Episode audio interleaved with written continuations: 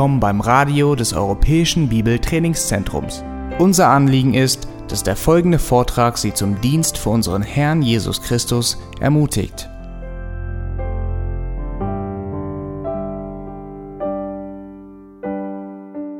Ja, der Titel meines Beitrags lautet, und ich habe sofort den Bibelvers erkannt, denn die Gnade Gottes ist erschienen und ich habe nur die Verse oder diese Buchstaben herausgenommen, die den Titel dann ausmachen. Diese Gnade tut nämlich etwas, sie unterweist uns, Gott selig zu leben. Also das Thema ist biblische Heiligung, wenn man möchte, Jüngerschaft, geistliches Wachstum. Darum soll es gehen. Nun, ich weiß nicht genau, wir haben ja sehr viele neue Thesen äh, schon gehört und auch gelesen und da werden noch weitere kommen. Und ich habe jemand gefragt, sag mal, kennst du eigentlich die 95 Originalen vom Luther? Frage an dich, hast du sie schon mal gelesen? Also fang, machen wir es ganz einfach, nicht 95. Wie heißt die erste These? Wahrscheinlich Sola Scriptura oder so. Oder? Nein, nein, es ging ja damals um ganz spezielle Themen, um den Ablass. Und so habe ich einfach mir erlaubt, kurz zu googeln und natürlich, ich bin kein Lateiner, so die, die wollen, können dem rot umrandeten Feld das direkt lesen von Omnius und Magister Noster, Jesus Christus. Aber auf Deutsch, da unser Herr und Meister Jesus Christus spricht, tut Buße und so weiter, Matthäus 4,17, hat er gewollt, dass das ganze Leben der Gläubigen Buße sein soll. Also Buße nicht nur als Wendepunkt, Umdenken, neuer Weg, sondern ab dann natürlich auch beständig in diese neue Richtung gehen. Und das ist natürlich ein Lernprozess und ihr wisst das alles und die Bibel ist darüber auch sehr, sehr klar und offen. Also diese Reformationsthesen wurden von Luther formuliert, weil nicht nur die Lehre der Kirche falsch war, sondern die auch daraus resultierende Praxis oder, oder ist andersrum, falsche Praxis, dann macht man falsche Lehre und falsche Lehre, falsche Praxis. Es ist ja alles miteinander verbunden, wie auch der letzte Vortrag gezeigt hat. Und so hat er das hier so formuliert. Aber dann ist ja für uns alle ganz persönlich, auch heute, 500 Jahre später, die Frage, wie gelingt das denn in meinem und deinem Leben, dass das ganze Leben der Gläubigen Buße sein soll? Was ist denn das für eine Lebenseinstellung, ein Lebensstil? Wie ist es möglich, dass ein an Jesus Christus Glaubender praktisch lernt, besonnen und gerecht und gottselig zu leben? Das ist ja ganz schön auch mühevoll. Und das steht in Titus 2. Nun werden auf diese Frage, wie das gehen könne, viele Antworten gegeben. Und ich habe jetzt auch in dem Bereich, wo ich auch in der Gemeinde tätig war als Ältester, viele Situationen, Einzelschicksale erlebt und gesehen und begleitet, wo viele unterschiedlichste Ansätze, Methoden oder Verständnisse dieses Themas da waren. Und manchmal musste ich sagen, das war falsch und führte dann auch in die Irre. Da werden die Glaubenden oft irregeleitet und so wollen wir heute, nachdem ich vielleicht einen gewissen Problemaufriss noch versuche, den muss ich leider sehr kurz halten, obwohl er viele Geschichten und Beispiele hätte, die wir ja immer gerne hören, muss ich ein bisschen abkürzen, weil ich möchte dann eigentlich sehr schnell zu einem Bibeltext kommen, der in meinem Titel ja auch schon vorgeschattet ist, um eigentlich ja durch Auslegen der Bibel zu zeigen, hoffentlich, wenn ihr mitgehen könnt, dass die Bibel auch dazu Antworten hat und dass so Reformation auch der Heiligungspraxis möglich ist auf dem Prinzip von Sola Scriptura. Gut, das möge uns gelingen. Versuchen wir eine kleine Problemanzeige. Ihr kennt ja diesen Spruch, der äh, in der Reformation nicht genau, sondern eigentlich 100 Jahre später von den Reformierten äh, geprägt wurde. Die Kirche muss beständig reformiert werden. Also das vor 500 Jahren hat nicht gereicht. John White hat es gerade gesagt. Ähm, da gibt es so ein Chamäleon und dem muss man dann hinterherrennen. Und auch heute, durch diese ganzen Medien, auch die wir haben, sind nebeneinander nicht eine dominante Lehre der Heiligung, sondern eine Plethora, eine Vielzahl von Ansätzen, die gelebt, verkündet und ähm, ausgelebt werden. Manchmal zum Glück, manchmal zum Verderben. Und ich möchte es einfach mal mit ein paar ähm, vielleicht ja, ähm, Beispielen oder sagen wir mal vielleicht Richtungen charakterisieren. Ich nehme jetzt aus den vielen nur eine Handvoll, ja, fünf, fünf Richtungen, wo man in die Irre gehen kann. Das erste ist etwas, wo man denkt, das darf doch nicht wahr sein. Äh, wir lernen offensichtlich aus dem Bereich der östlichen Religionen. Und wie dort in den östlichen Religionen üblich, wurde leider auch in der Christenheit immer wieder und auch heute in manchen Ecken gelehrt, dass die Passivität des Glaubenden ein Ideal sei oder zumindest irgendwie eine empfehlenswerte Praxis, so nach dem Motto, je passiver du bist, umso aktiver kann Gott sein. Und das kann ja nur gut sein. Ja? Und dann sagst du, ja, das hat ja so ein bisschen ein Körnchen Wahrheit. Und das ist immer das Problem. Ja, so ein Körnchen Wahrheit heißt nicht ganze Wahrheit. Das ist ein falscher Ansatz.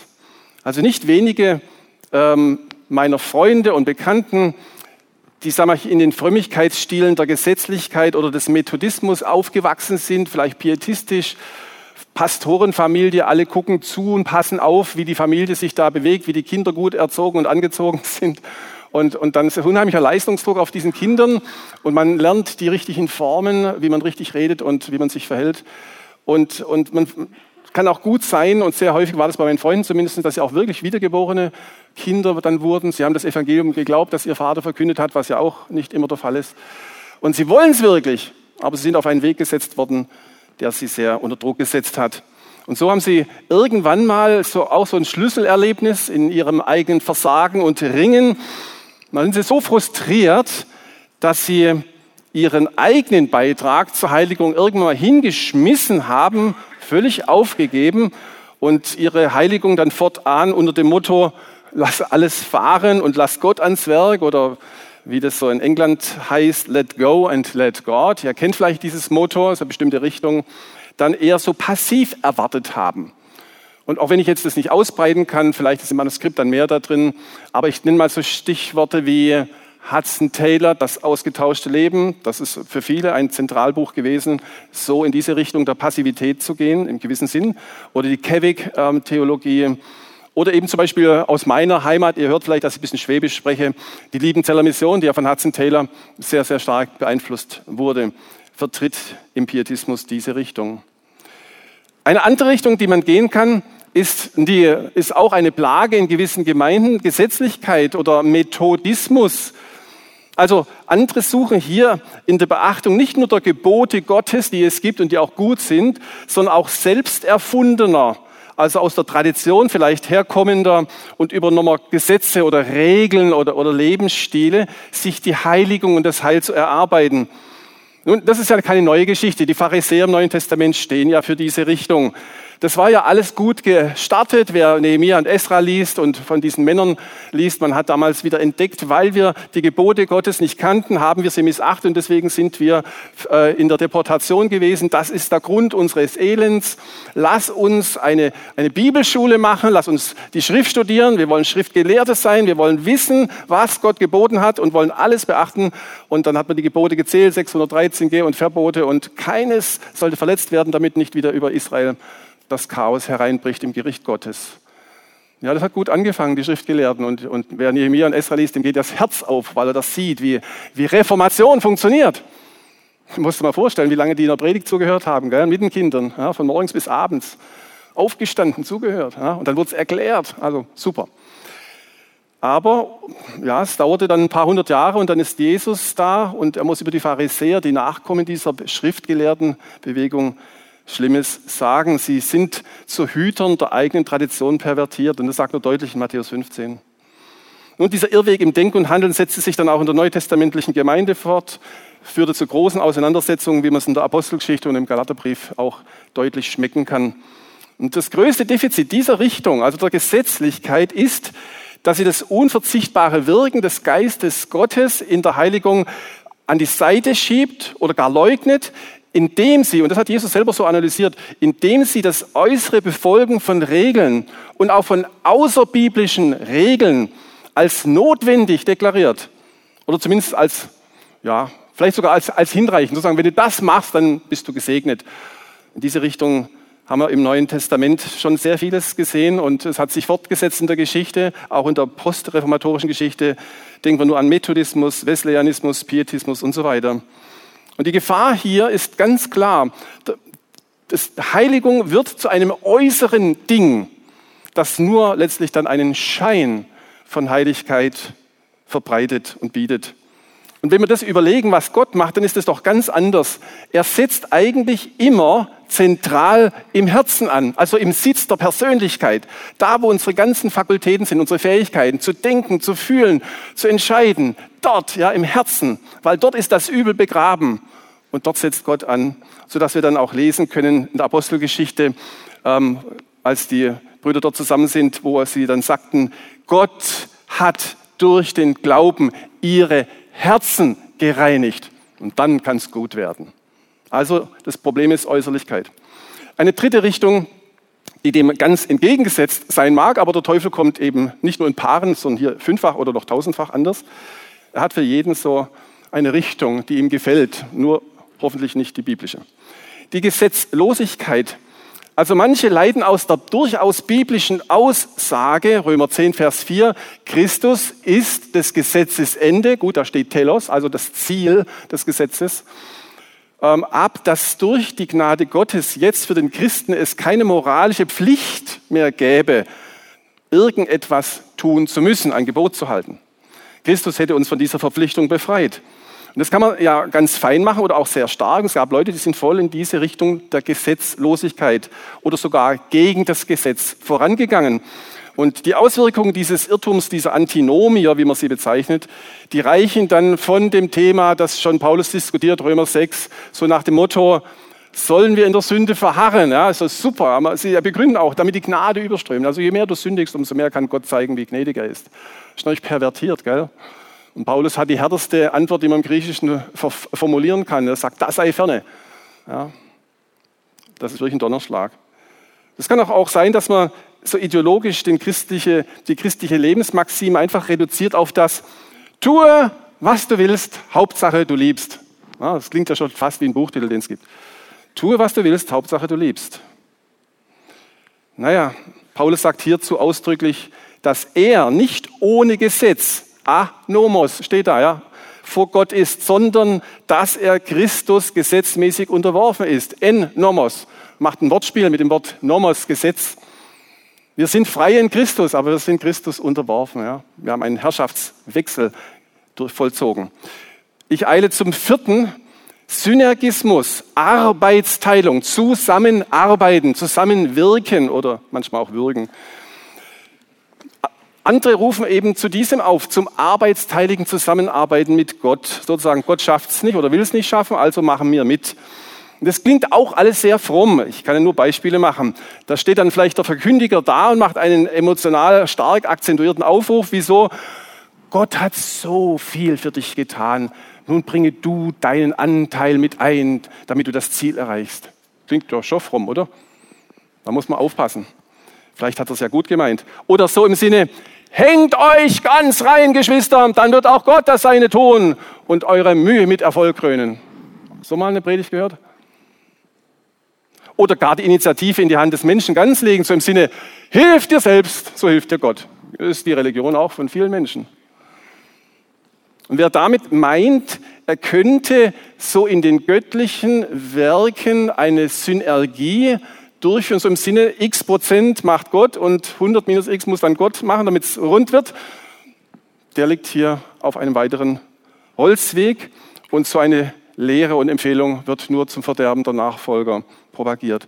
Letztlich, um die Hand voll zu machen, was ich sehr stark beobachtet habe, auch in meiner letzten äh, Gemeinde, wo ich äh, war, als Besucher, als Mitglied und später als Ältester in Training, die habe ich wieder verlassen, eine Verwechslung von Stellung und Praxis. Es ist eine Strömung, die ist recht modern, vielleicht ist es auch uralt.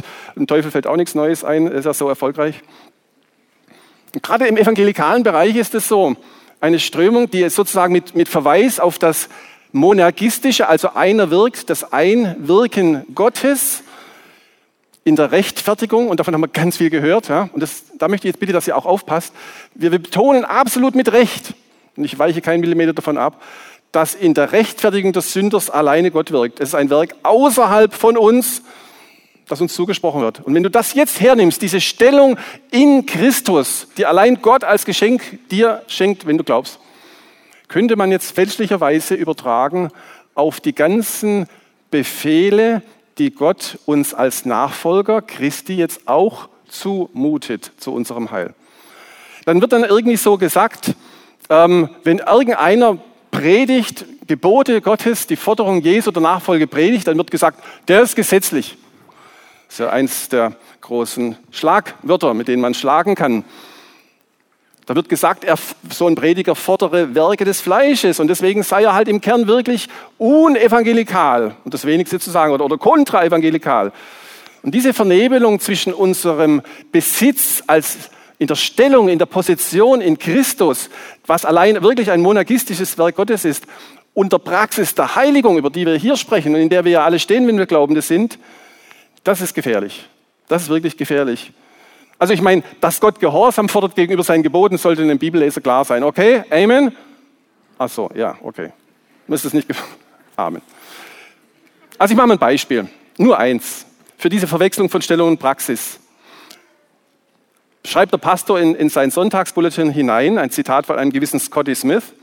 Und jetzt horcht genau zu. Das klingt ja richtig, ja, wie immer. Ist aber falsch.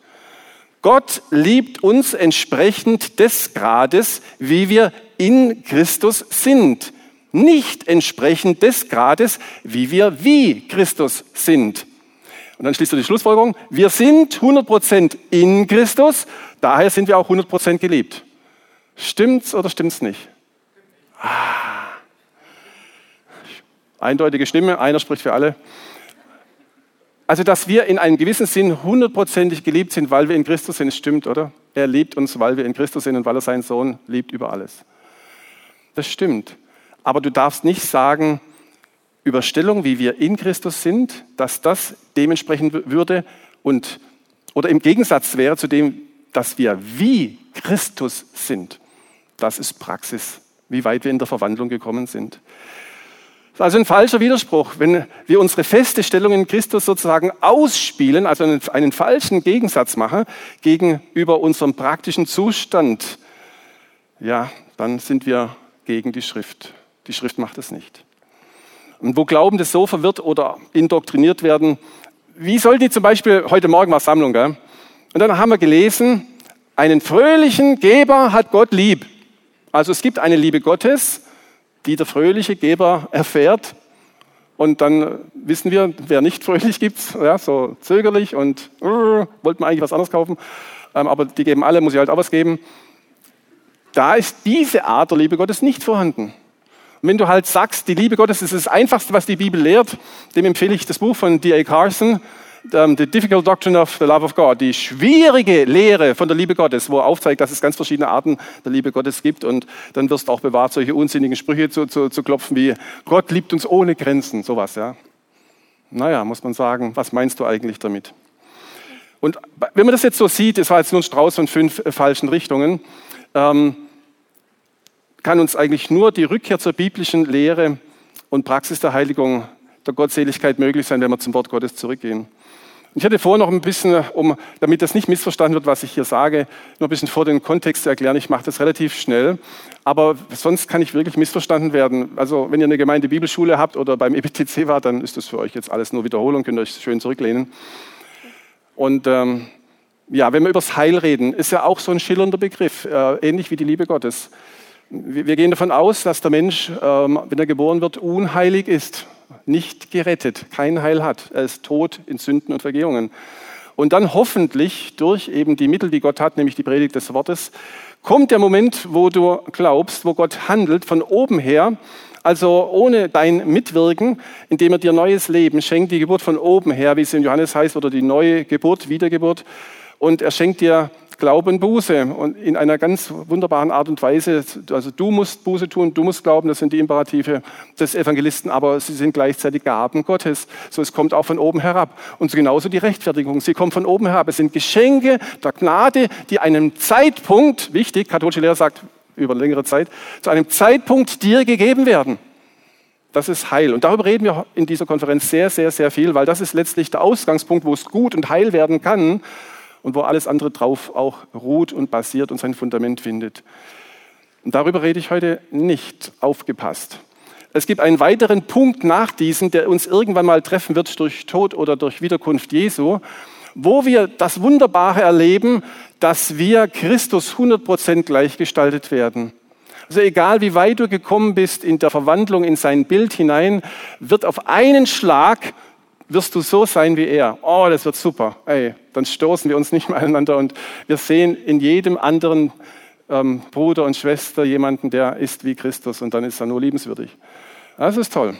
Und sozusagen machen wir dann so einen großen Parabolspiegel um Jesus herum und seine Herrlichkeit strahlt sich von jedem der Heiligen wieder. Es wird auch in einem Nu geschehen. Wir werden ihn sehen, wie er ist. Und wie Johannes sagt, 1. Johannes ähm, äh, Kapitel 3, in seinem ersten Brief, werden äh, ihn sehen, wie er ist und wir werden sein wie er. Das ist wunderbar. Also das ist ein wichtiger Punkt, auf den wir alle noch warten, sonst könntet ihr nicht hier sitzen. Wir nennen das die Verherrlichung die Gleichförmigkeit mit seinem Leib der Herrlichkeit und deswegen Verherrlichung. Das ist wunderbar. Auch das ist ein Zeitpunkt, wie der, der Rechtfertigung auch. Nur der eine hoffentlich ist für dich Vergangenheit, der andere ist für dich Zukunft. Aber es sind beides Heilungsakte oder Heilsakte Gottes. Es sind souveräne, punktuelle Handlungen, die Gott von außen schenken wird. Ganz wichtig. Nun, das ist nicht mein Thema. Mein Thema ist das hier dazwischen. Die Heiligung, der Weg von dem einen Punkt zu dem anderen Punkt. Und man fragt sich, wieso ist dieser Weg überhaupt da? Ne? Er redet, können wir gleich in den Himmel gehen, was soll es, das eh schöner. Ja, da geschieht alles nach dem Willen Gottes, da singt man super Lieder, gibt es noch bessere Musik wie hier. Also was machen wir hier unten? Dort ist der, den unsere Seele liebt. Ja, Gott hat da noch was dazwischen geschalten. Hat es auch seinem Sohn zugemutet. Ist auch nicht am Donnerstag abends eingeflogen, Gründonnerstag, ja, um am Freitag zu sterben. Und natürlich drei Tage und drei Nächte, wie es die Propheten vorher schon sagen mussten und durften. Hätte er in dreieinhalb Tagen das Erlösungswerk tun können? Nein. Wenn man das liest im Lukas, er nahm zu an Gunst, an Weisheit bei Gott und bei Menschen. Er ist wirklich wahrhaftig Mensch gewesen. Und so weiß er auch ganz genau, was in dieser Zeit abgeht. Und in dieser Zeit findet das statt, was wir biblische Heiligung nennen. Und es ist ein Unterschied zu dem Thema, wir sind Heilige und wir sollen Heilige werden. Werde das, was du schon bist. Werde in der Praxis so, wie du in der Stellung schon bist. Denkt ihr an gestern, ich weiß nicht, wer es gehört hat, das Thema, das äh, dargestellt wurde. Luther hat das Bild verwendet, die Hure, die, die Königin wird. Ja? Sie war dann in der Stellung der Königin und sie musste lernen, sich so zu verhalten, so zu denken wie eine Königin. Und das hat Gott mit uns vor. Das steht auch in Römer 8 so. Also heilig sein ist Stellung, man sagt auch vielleicht so in der Fachsprache der, Indigit, der, der Indikativ der Heiligung. Und dann ist hier parallel dazu das, was Gott mit uns macht, dass wir heilig werden sollen.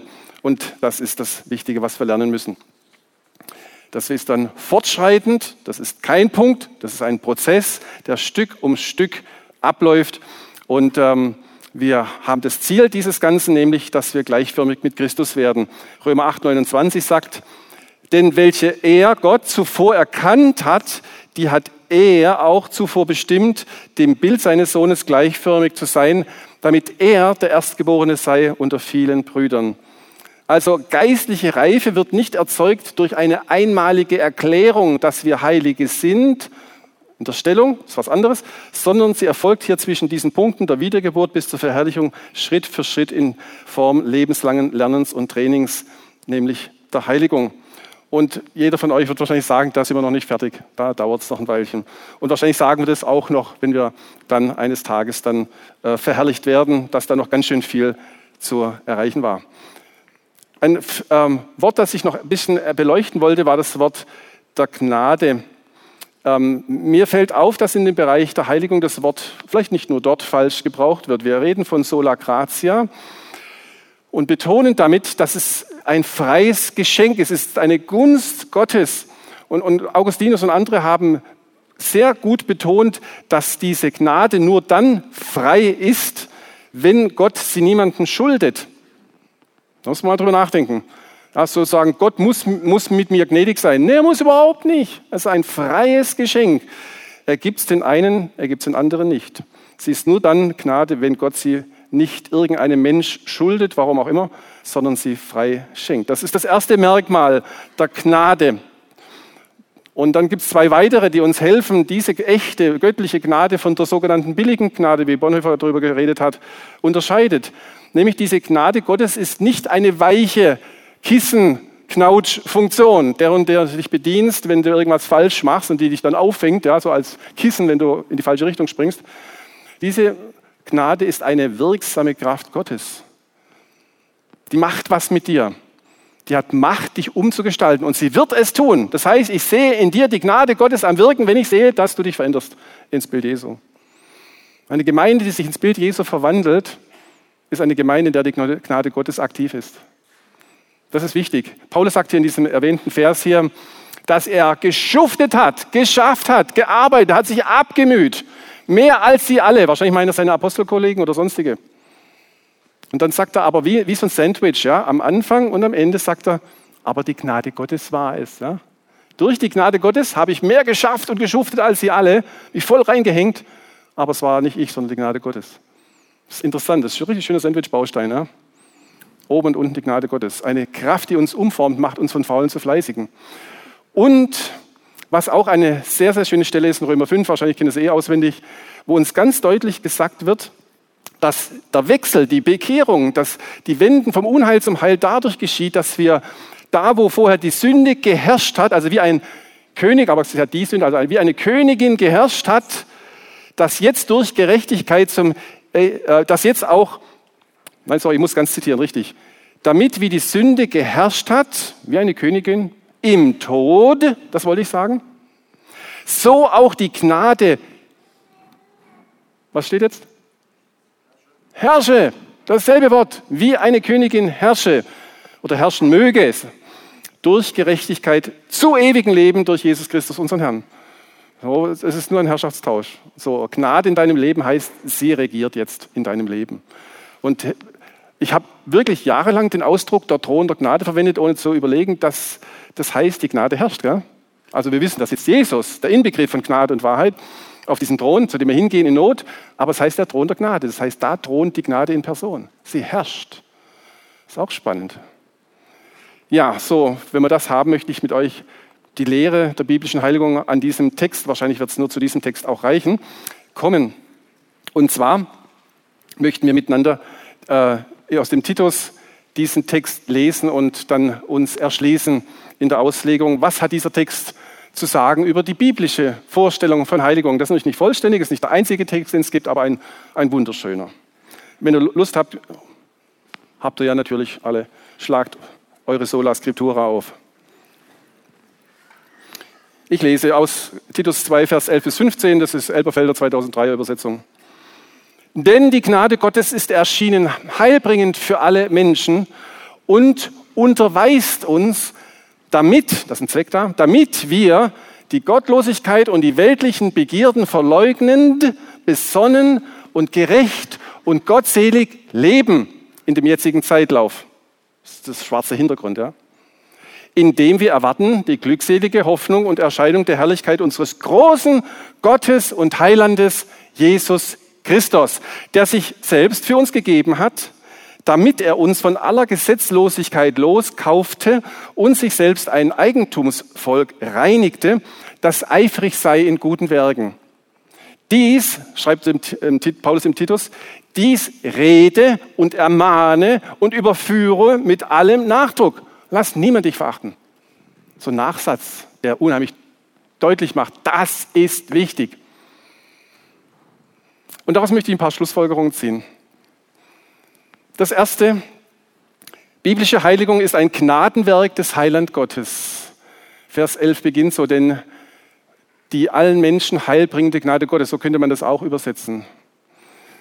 Und Paulus bindet also diesen Abschnitt mit diesem Wort denn, auch kleine Worte sind wichtige, also man darf nicht an der Stelle erst den Titusbrief lesen. Wenn du an die Stelle kommst, hast du schon viel gelesen, das solltest du auch im Hinterkopf haben, haben wir jetzt nicht gemacht, wäre wichtig. Mit denn tut er diese Verse 11 bis 15 an die Verse 1 bis 10 mindestens des Kapitels hier anbinden. Dort hat er ganz viele Menschengruppen in der Gemeinde ermahnt und hat es dann abgeschlossen, Vers 10, mit einem bewegenden Motiv für biblische Heiligung. Er hat nämlich gesagt, äh, ihr sollt euch so und so und so und so ändern. Da sind Junge und Alte und Männer und Frauen, so alle werden angesprochen in der Gemeinde mit dem Ziel, damit sie, also wir alle, wir können zu irgendeiner Gruppe auch dazu, damit wir, damit sie die Lehre, die unseres Heiland Gottes ist, zieren in allem. Das finde ich ja super. Muss man überlegen. Also die Ermahnungen zum rechten Lebenswandel und zum richtigen Umgang auch miteinander in der Gemeinde deuten nicht nur auf die Sache selber, also dass irgendwas zu korrigieren sei, sondern sie haben Zeugnisfunktion oder, oder besser, wie der Text sagt, sie haben Schmuckfunktion. Sie zieren die Lehre. Also, dass, dass man sieht an dem Leben, wie wir zusammenleben in den Familien, in den Ehen, in der Gemeinde, kann man sehen, es funktioniert. Es ist praktisch wahr, was die Bibel sagt. Und ist doch heute in unserem Zeitgeist absolut wichtig. Ehe funktioniert wirklich. Familie funktioniert wirklich und sogar auch oberhalb von zwei Kindern. Es funktioniert. Und das ist ganz schön aufwendig, glaube ich. Aber nicht nur, dass es funktioniert, es ist schön. Versteht ihr das? Es ist schön attraktiv sogar. Da steht das Wort Kosmeo, ordnen, schmücken, zieren, mit Schönheit zieren. Ja, ist wunderbar, dass er hier schreibt vom Heiland Gott. Das ist ein schönes Wort. Das macht Paulus immer gerne in Pastoralbriefen, den großen Gott als Heiland zu bezeichnen, dessen Gnade eine allen Menschen heilbringende ist, egal, große, kleine Männer, Frauen, junge, alte. Und so öffnet er hier schon so das Herz des Lesers von dir und mir gegenüber dem Willen Gottes und motiviert uns zur biblischen Heiligung. Weißt du, dass sich glaubende Herzen der Heiligung hingeben, verdanken wir der heilbringenden Gnade Gottes. Und diese Gnade hat eine erzieherische Macht und die entfaltet sich jetzt hier vor unseren Augen. Vers 11 geht es weiter. Zweites Statement, was wir hier rausziehen können. Biblische Heiligung hat Jesus Christus zum Vorbild. Es gibt viele Idole in der Welt aber es gibt nur einen, den die Christen zum Vorbild haben und mit Recht. Da steht nicht, dass hier die heilbringende Gnade Gottes zum Erscheinen gebracht worden ist. Da fragst du ja, wie denn? Wo ist denn hier Jesus Christus? Ja, das ist es genau. Hier haben wir Jesus Christus in seiner Fleischwerdung, sozusagen in seinem ersten Kommen. Denke zurück, Weihnachten ist noch nicht so lange her, kommt auch überraschend wieder bald.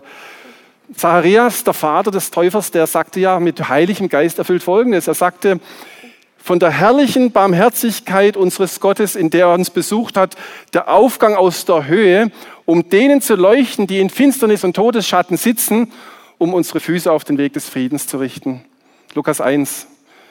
Man kann wirklich sagen, wahrlich, in der Erscheinung des Herrn Jesus Christus hatte Licht über ihn geleuchtet, Jesaja 9, und hatte der Herr, der Gott Israel, sein Volk besucht und ihm Erlösung bereitet und ein Horn des Heils aufgerichtet, Lukas 1. Also es wurde einfach Zeit, und das ist auch was, was mich immer mehr umtreibt, wenn man schaut, wie die großen Messiasse dieser Welt äh, versagen. Es wurde Zeit, dass nach unzähligen selbsternannten und mangelhaften Vorbildern und Anführern, die oft auch Fehlleitende waren, wie der Herr selber sagte, Matthäus 23, dass da endlich mal der eine kommt, um den glaubenden Anstifter, Initiator, aber eben auch greifbares, menschgewordenes, fleischgewordenes Vorbild zu werden für die rechte Heiligung. Nach vielen Messiasen sozusagen sollte sonnenklar werden, dass er, der Gesalbte Gottes, jetzt da war, identifiziert von Gott selbst mit dem Ausspruch, dieser, der eine da im Taufwasser oder nachher auf dem Berg der Verklärung, Matthäus 3, 17, dieser ist mein geliebter Sohn, an dem ich Wohlgefallen gefunden habe. So sollt ihr auch werden.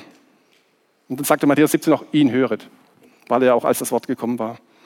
Weißt du, den fleischgewordenen Sohn Gottes, als er erschien, den konnte man sehen, oder wie Johannes es sagt, man konnte ihn betasten, mit eigenen Augen sehen, man konnte ihn hören. Und er rief die Menschen zur Umkehr und zum Glauben und zur Nachfolge, sprich zur Nachahmung seines Denkens, zur Nachahmung seines Redens und zum Nachahmen seines Handelns und Wandelns, seines Lebensstils. Man konnte am Anfang die Christusverehrer, die Nachfolger unschwer daran erkennen, dass sie mit Christus gewesen waren. Steht ausdrücklich so da. Und bis heute gilt Jesus-Ähnlichkeit oder Christus-Nachfolger sozusagen als der Silberstreifen im Geldschein, wenn einer behauptet, er sei echt.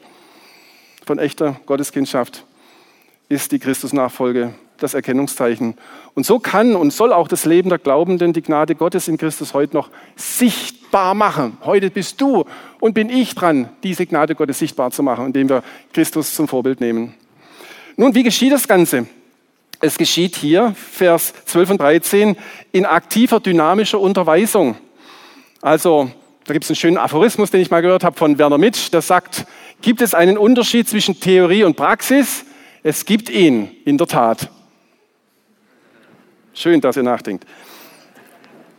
Ja, das ist so ein Ding, das man sich manchmal vor Augen nehmen muss. Aber das begegnet dir natürlich auch in deiner Bibellese dauernd. Die Heilige Schrift betont die Zusammengehörigkeit von Lehre und Praxis. Das sind nicht zwei Gegenpole. Ja? Es gehört zusammen.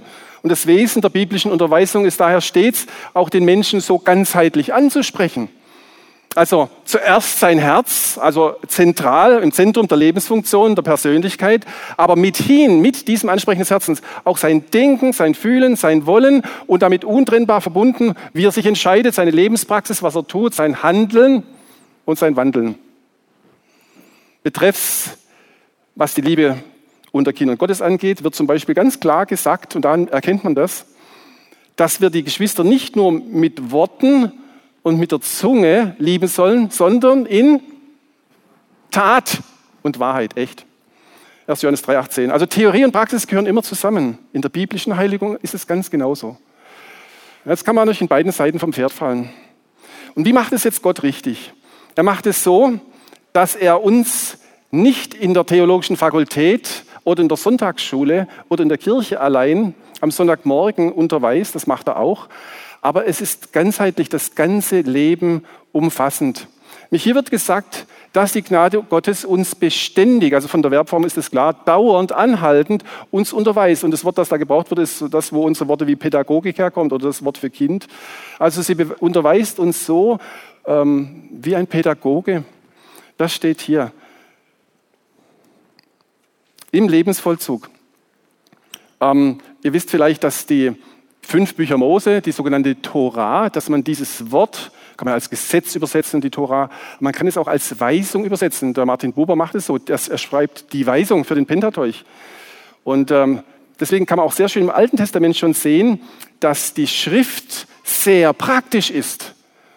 Dass sie eigentlich da ist, dass wir recht wandeln, uns recht verhalten. Psalm 119 beginnt, glückselig, die im Weg wandeln, untadelig, die da wandeln im Gesetz des Herrn. Und diese Weisung Gottes, die Torah, seine Worte, sind auch lebensnotwendig. Da wird gesagt in Sprüche 13, Vers 14, die Belehrung, also die Torah des Weisen, ist eine Quelle des Lebens, um den Fallstricken des Todes zu entgehen. Das ist schon zentral wichtig, oder? Oder es wird auch gesagt, das Gesetz, also die Torah des Herrn ist vollkommen und sie erquickt die Seele, da geht es dir echt gut, auch seelisch.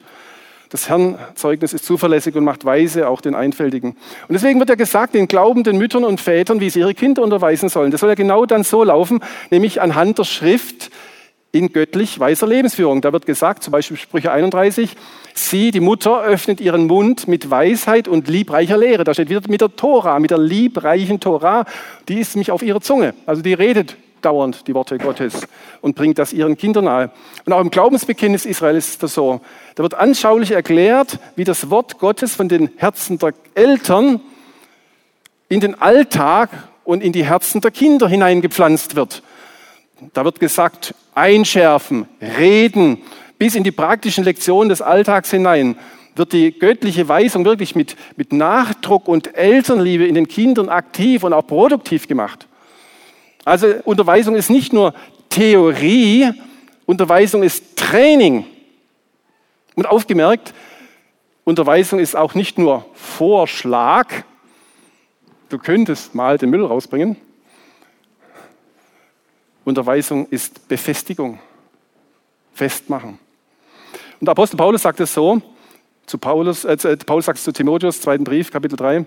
Du aber bleibe in dem, was du gelernt hast, weil du von Kind auf die heiligen Schriften kennst, die imstande sind, dich weise zu machen zur Errettung durch den Glauben, der in Christus Jesus ist.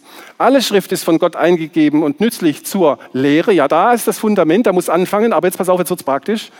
Peinlich praktisch, zur Überführung. Hm zur Zurechtweisung, das machen wir nicht in der Gemeinde, und Unterweisung in der Gerechtigkeit, also wie wir miteinander auch umgehen und vor Gott stehen.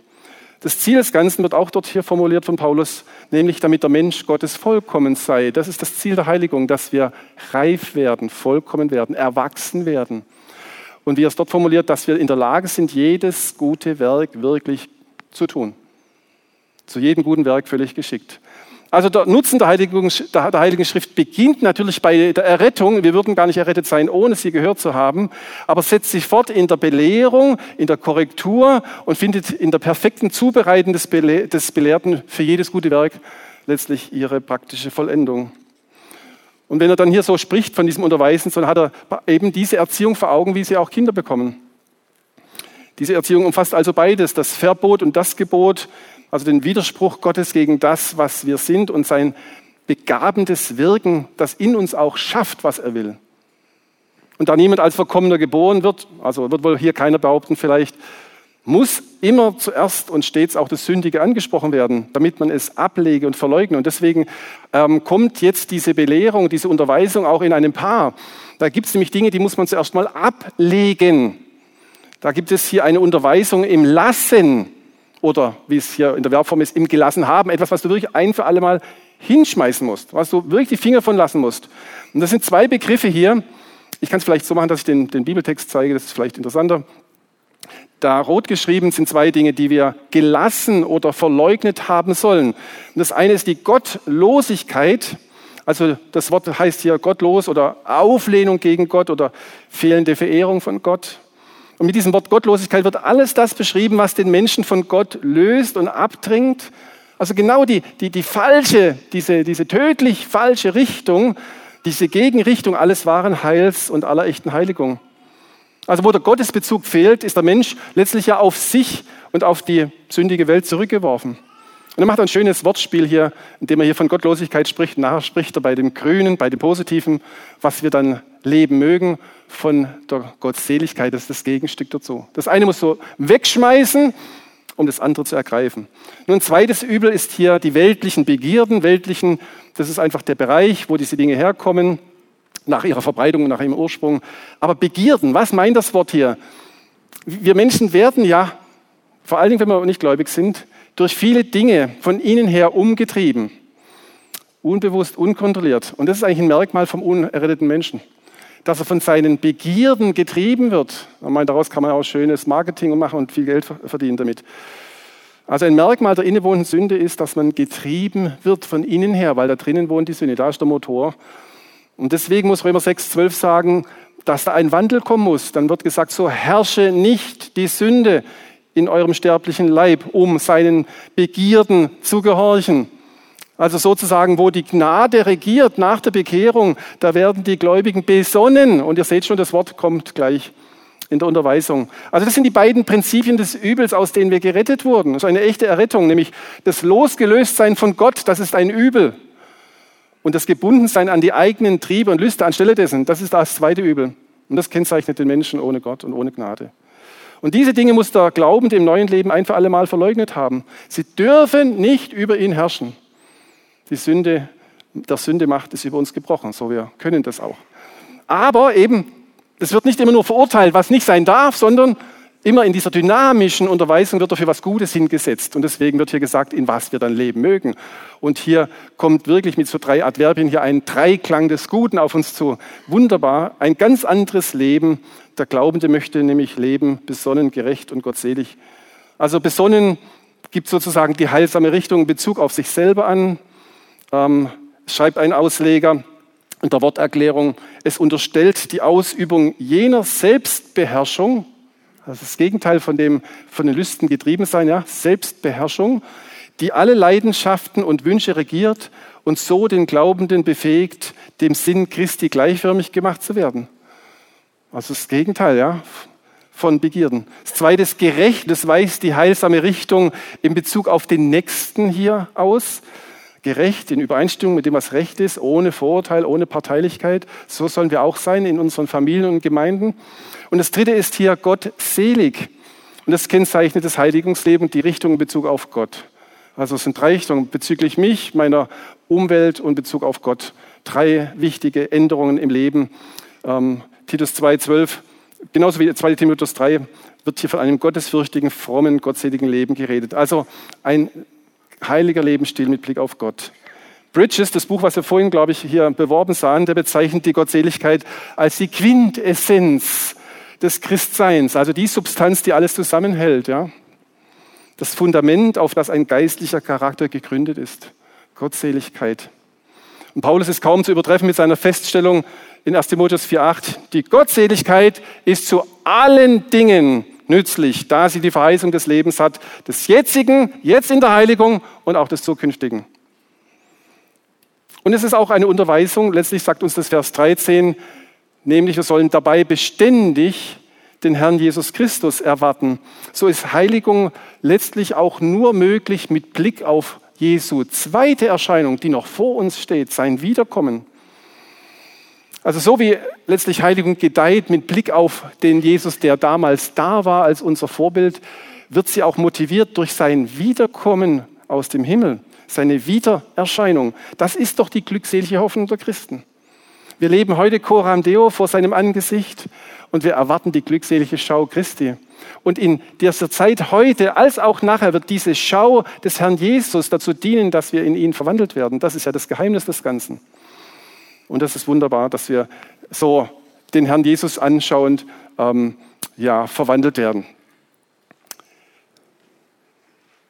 Vers 14 geht es weiter. Ähm, muss ein bisschen eilen hier. Biblische Heiligung erleben nur Erkaufte und Gereinigte. Ja, wir lesen hier davon, und das muss unser Herz berühren, dass er, ist immer die Rede von unserem Heiland Jesus Christus, er hat sich selbst gegeben. Und das hat er einen, hat ein Ziel damit verfolgt, der sich selbst für uns, für im Sinne von zu unseren Gunsten gegeben hat. Das zeigt uns, mit welch hohem Preis unser Heiland Gott sein Volk, dich und mich erkauft hat. Also seine Hingabe damals hat einen mehrfachen Zweck. Da steht ein damit und dann stehen zwei Dinge da, nämlich das Loskaufen oder Lösen von Sündern, von aller Gesetzlosigkeit und zweitens das Reinigen eines Eigentums oder auserwählten Volkes. Also Jesus bezahlte mit seinem Sterben am Kreuz zweierlei. Er kaufte sein Volk, also die Leute, die der Vater ihm übergeben hat, Johannes 17, er kaufte sein Volk los aus diesem anderen Übel, nämlich des Losseins von Gott. Aus dem hat er uns losgekauft. Was sich ja gezeigt hat in unseren ganzen Taten der Gottlosigkeiten. Aber gleichzeitig und untrennbar damit verbunden hat uns nicht nur losgekauft, sondern er erkaufte und reinigte auch sein Volk. Das ist jetzt sein Besitztum. Also ist der Glaubende nicht frei und ohne Bindung, sondern Christi Eigentum und damit ihm unterworfen, haben viele Redner schon betont. Sodass Paulus den Korinthern schreiben konnte, wisst ihr nicht, dass ihr mit einem Preis erkauft worden seid? Und sofort denkst du an Jesu Sterben. Sein Blut ist der Preis. Ihr seid um einen Preis erkauft worden. Was ist die praktische Schlussfolgerung in deinem Leben aus dieser Tatsache? Paulus sagt, verherrlichet nun Gott in eurem Leib. Wie geht das? Indem wir immer mehr in die Herrlichkeit Jesu verwandelt werden, das auf uns schauen kann. Also die einmalige Reinigung vom Schlechten, Üblen und Bösen, das ist sozusagen Christi gnädiger Aufnahmeakt, so werden wir aufgenommen in sein Volk. Er reinigt uns komplett, alles ist abgewaschen vorbei. Und aber dann gibt es im biblischen Heiligungsleben auch dieses beständige Reinigen. Bekennen von Sünde, selbst reinigen, Sündenbekenntnis, sich reinigen lassen von ihm. Das hat darin seine praktische Entsprechung. Also man kann nicht einmal bekennen und dann ist gut, außer du stirbst gleich nach der Bekehrung, was auch nicht schlecht ist, oder? Sündigt man nicht mehr?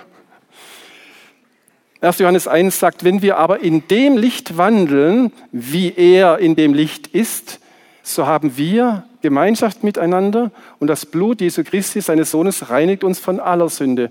In diesem stehen wir als Gläubige. Wir sind gereinigt von aller Sünde. Aber dann kommt die Praxis und gleich ein paar Verse danach sagt er, zwei Verse weiter, wenn wir unsere Sünden bekennen, offensichtlich gibt es noch welche, wer das behauptet, das sei nicht so, ist ein Lügner, sagt die Schrift. Wenn wir unsere Sünden bekennen, so ist er treu und gerecht, dass er uns die Sünden vergibt. Das ist die sogenannte väterliche Vergebung und uns reinigt von aller Ungerechtigkeit. Es gibt auch im Heiligungsleben die Notwendigkeit, unsere dauernden Versagensmomente auch ihm zu bekennen als Sünde. Und dann reinigt er uns und dann ist man erfrischt und kann mit ihm weitergehen in der Gemeinschaft des Lichtes. Nun, und dann gibt es eine ganz praktische Sache. Er schreibt ja diesen Brief, Paulus, aus dem wir das Zitat genommen haben, an die, an, an die Kretaner, an den Titus, der unter den Kretanern arbeitete. Und die waren halt bekannt für gewisse Dinge. Wir wissen, für was die bekannt waren die Kretaner damals. Kreter. Mhm. Lügner, ne? so. Ja, ja, wilde Tiere. Also nicht nur für gutes Olivenöl und guten Rotwein. Ja, und so findet letztlich dieses umgestaltende Wirken Gottes seinen Ausdruck in einem besonderen Eifer für gute Werke. Na, du klingelst doch sofort, sie waren vorher faule Säcke und sollten jetzt Eiferer des Guten werken. werden. Ja, das ist schon, das kannst du sehen. Ja, da, da kannst du die Gnade Gottes an einem Menschen sehen. Wenn er vom faulen, wie sagt er hier? Ich sage fauler Sack, das ist schwäbisch, versteht auch jeder. Wenn du von einem faulen Sack zu einem Eiferer guter Werke wirst, ja, wo die Leute kommen und sagen, guck mal, die hat uns die Kleider genäht, schau mal, ja, Dorkas und so weiter. Ja. Wenn heilbringende Menschen heute, lieber Bruder, liebe Schwester, die Gnade Gottes sehen sollen, warum nicht daran und warum nicht genau dort, dass wir und du gegen die natürlichen Veranlagungen, gegen die ererbten Traditionen, gegen die üblen Lebensstile, die wir eingelernt haben über die Zeit bis zur Bekehrung, anfangen und fortfahren, besonnen und gerecht und gottselig zu leben. Das gehört zum Leben, im Lebenszeugnis des Christen einfach zusammen. Hm. Nicht einfach, sagst du. Naja, wenn die Kretaner, Kretaner, wie ihr gerade hier mir geholfen habt, immer Lügner waren, naja, dann sollte man nachher jetzt die Wahrheit erkennen und reden. Das steht im Kapitel 1, Vers 1. Ja? Das hat schon funktioniert. Wenn sie wilde Tiere waren, dann sollen sie, wie Kapitel 12, 2, 12, was wir gerade vor unserem Text, äh, in unserem Text behandelt haben, sollten sie in Mäßigung und Gottseligkeit leben. Nicht mehr wilde Tiere sein. Mäßigung, Selbstbeherrschung. Und wenn sie vorher faule Bäuche waren, sollten sie jetzt eifrige Betreiber gute Werke sein. Hier Vers 14. Also als Teil ihres Heiligungs, ich sage jetzt wirklich, Trainings, mussten die Kretaner praktisch erlernen, gute Werke zu tun und diese mit Sorgfalt beständig zu betreiben. Das liest du immer wieder. Kapitel 3, Vers 8 und 14, immer wieder, dass sie Sorge tragen, dass sie drauf gucken. Und Titus sollte sie da ermahnen, dass sie das tun. Also der Blick auf ihren großen Heiland und Gott Jesus Christus, der das größte Werk schon getan hat, der sich für sie hingegeben hat, der den großen Preis bezahlt hat, das größte Werk getan hat, sollten sie jetzt selber auch kleine, gute Werke tun, die von Christus reden. Ja, komme ich zu meinem ähm, fast letzten Punkt, bevor wir Schlussfolgerungen ziehen wollen. Ich sehe, die Zeit ist schon um. Ähm, biblische Heiligung muss Gegenstand biblischer Ermahnung sein. Dieser Vers, der wie so rangeklatscht ähm, ist, Vers 15, nimmt zur Kenntnis, dass jemand, der sowas predigt, viel praktischer in das Gemeindeleben als ich es hier vor so einer Menge tun kann, das führt zu Widerspruch. Und deswegen kommen hier vier Befehle und die setzen vier unübersehbare Ausrufezeichen ans Ende seiner Ausführungen. Rede, ermahne, überführe mit allem Nachdruck. Und wenn du das tust in der Gemeinde, hast du ein paar Leute, die mögen das nicht. Da bekommst du Gegenwind. Und das wusste Paulus selber und das hat Titus auch wahrscheinlich fett erfahren. Deswegen fügt er hier ermunternd hinzu, lass niemand dich verachten. Es gibt immer Leute, Geschwister, meine ich, die den Ermahner verachten, ihn angreifen oder sich über ihn stellen wollen um ihn und seinem Ermahnungswort aus dem Weg zu gehen. Das ist genau das Wort, was hier verwendet wird, das mit dem, mit dem Verachten. Lass niemand dich verachten. Erlaube es niemandem, um dich rumzugehen. Sozusagen, was der sagt, geht mich nichts an. Dann sagt er, das darf nicht passieren. Die Sache, um die es geht, nämlich das Zeugnis Jesu, dass die Gnade Gottes heute noch sichtbar ist in den Geheiligten, das darf nicht einfach weggeworfen werden. Seid gnädig mit euren Verkündigern. Ja, ich habe noch ähm, einen anderen Text vorgehabt, noch um andere wichtige Fragen zu klären, könnt ihr dann im Manuskript nachlesen. Ich möchte fortschreiten zu ein paar Schlussfolgerungen, nämlich praktischen Dingen. Was kann man tun? Sonst sagt er, ich mag nur Predigen, die praktisch sind. Naja, da halte ich es mit Einstein, der gesagt hat, nichts ist praktischer wie eine gute Theorie.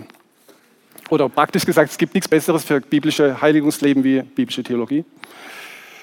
Und, und, letztlich musst du deswegen den Vers hier links aus 2. Korinther 3, 18 dir zu Herzen nehmen. Das ist das Prinzip Gottes, wie er uns verwandelt. So arbeitet der Heilige Geist. Er stellt uns Christus vor Augen und da heißt es, wir alle mit aufgedecktem Angesicht, die Herrlichkeit des Herrn anschauend, werden verwandelt nach demselben Bild von Herrlichkeit zu Herrlichkeit als durch den Herrn, den Geist. Der macht das.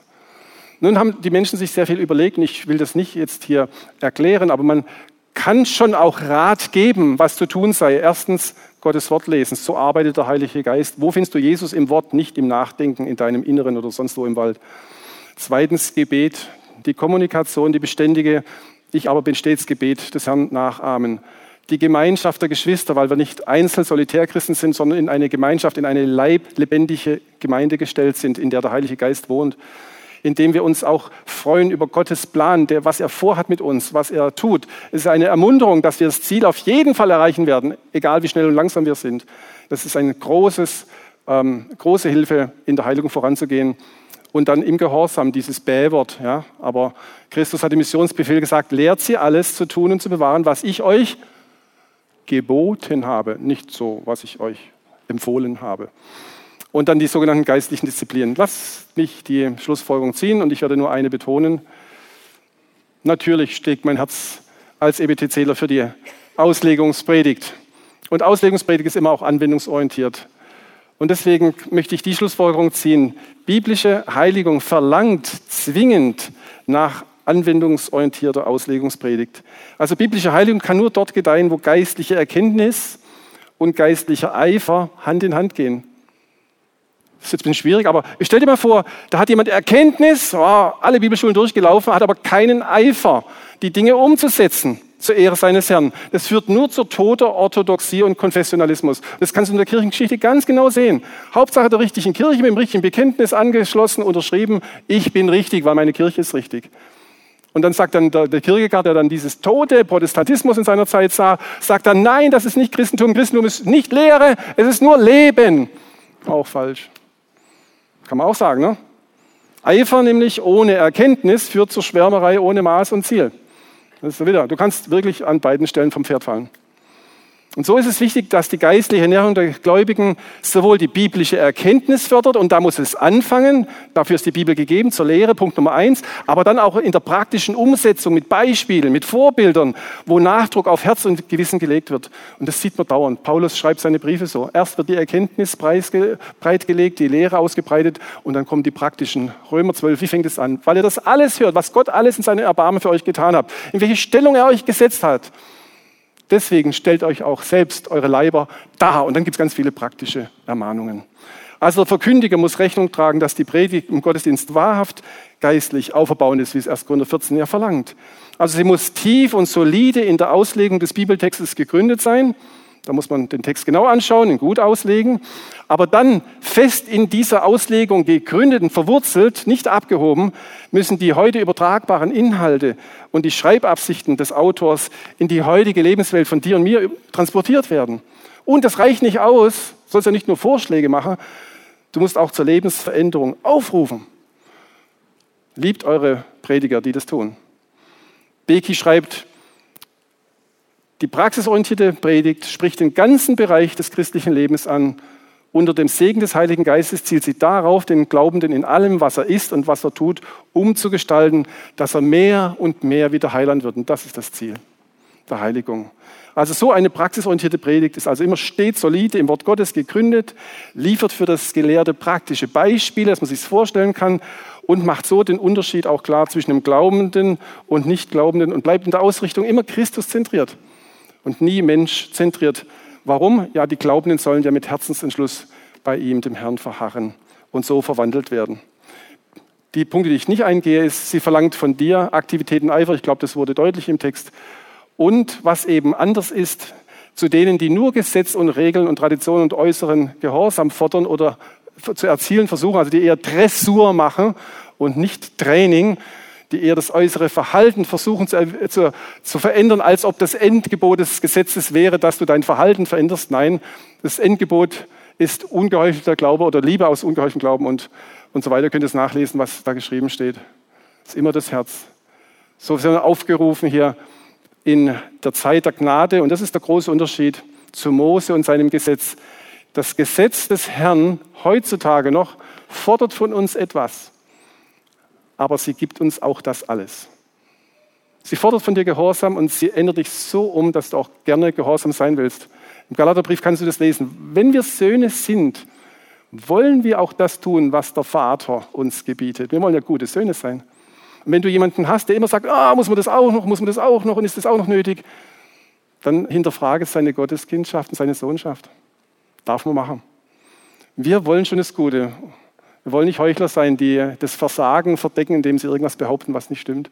Wollen immer wieder zu Jesus zurückgehen und sagen, Herr, ich betrachte dich und ich möchte so werden, wie du bist. Hilf mir in meinem kleinen Glauben, in meinem Versagen, meiner Sünde, reinige mich und bring mich weiter. Und der Herr wird dein Leben so führen, dass letztlich nach Römer 8 alle Dinge in deinem Leben dazu dienen, dass du ihm ähnlicher wirst. Das ist das Gute in deinem Leben, das garantiert passieren wird. Und warum wird es passieren? Weil es um sein Eigentumsvolk geht. Und wenn es um sein Eigentumsvolk geht, geht es um seine Ehre und seinen Namen. Deswegen wird es gelingen. Amen.